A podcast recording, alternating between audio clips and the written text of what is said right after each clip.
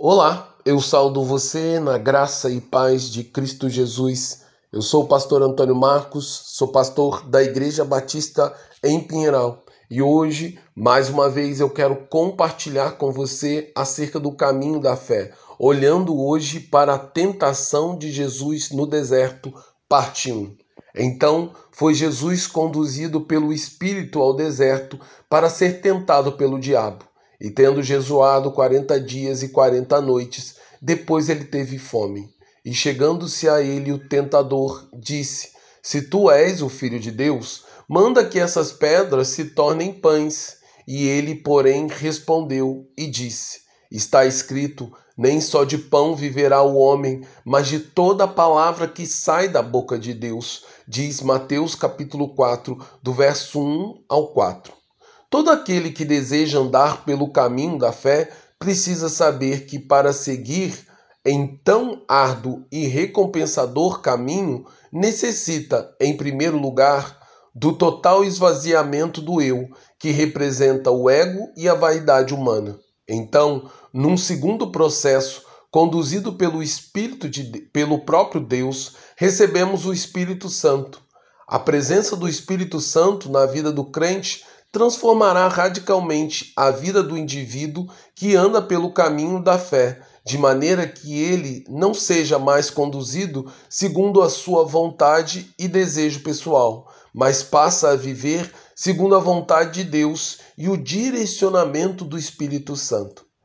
Este, ao mesmo tempo que é um selo que confirma a filiação adotiva da parte de Deus, também nos concede total discernimento da vontade de Deus.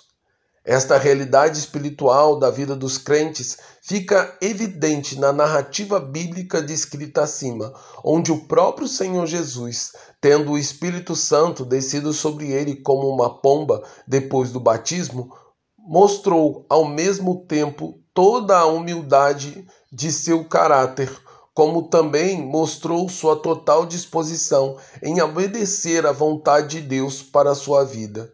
Depois de passar pelo momento glorioso em que Deus revelou todo o seu prazer e amor para com o seu Filho unigênito, Cristo Jesus, a Bíblia diz que Jesus foi conduzido pelo Espírito Santo para o deserto para ser tentado pelo diabo.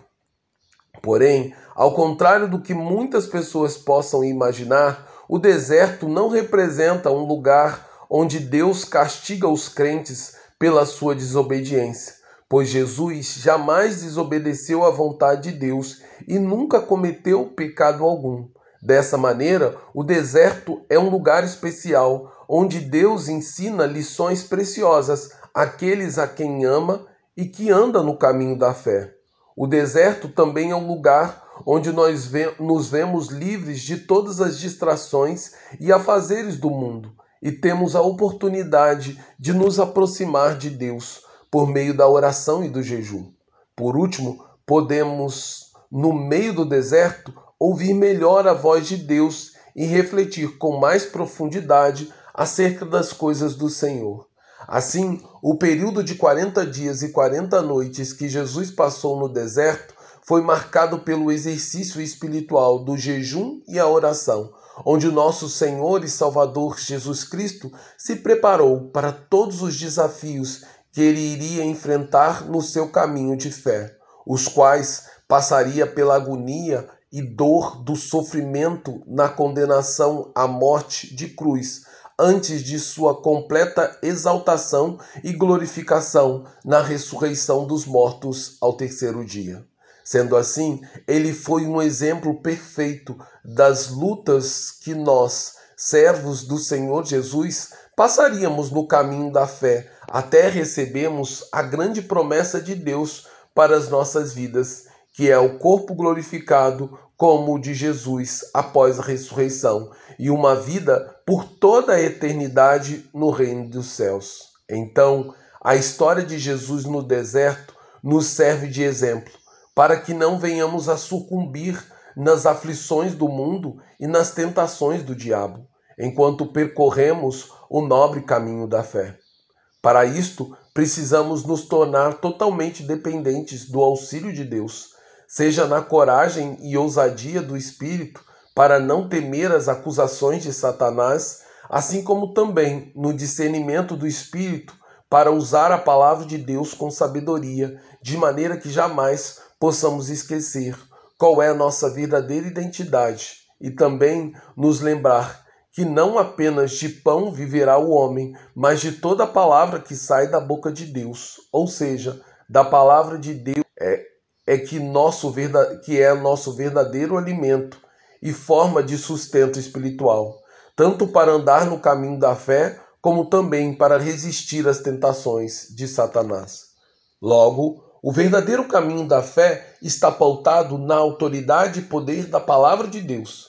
Em segundo lugar, ele exige a disposição em obedecer, por meio da ação do Espírito Santo no interior do crente. E por último, o caminho de fé é uma trajetória marcada pelo combate contra as forças de Satanás, luta que não venceremos nem pela força e nem por meio da violência mas pelo poder de Deus que opera em nossos corações, removendo todo o medo e dando coragem sobrenatural para cada servo e serva do Senhor.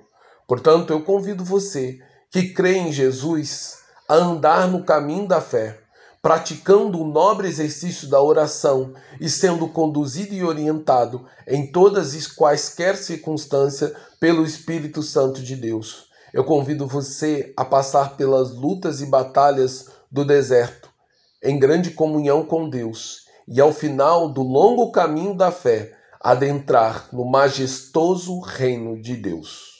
Logo, a minha oração é que possamos estar debaixo do poder do Espírito Santo para resistir às tentações do diabo e aprender as grandes lições do Senhor no deserto. Em nome e por amor de Cristo Jesus. Amém. Agora, que o amor de Deus Pai, que a graça soberana do Deus Filho e que o consolo, o refrigério e o poder do Espírito repouse em cada filho e filha do Senhor que anda sem temer pelo caminho da fé. Que você possa confiar no Senhor, que você esteja debaixo da orientação do Espírito e tomando posse do poder da palavra. Porque isso, meu querido irmão, isso é caminho da fé.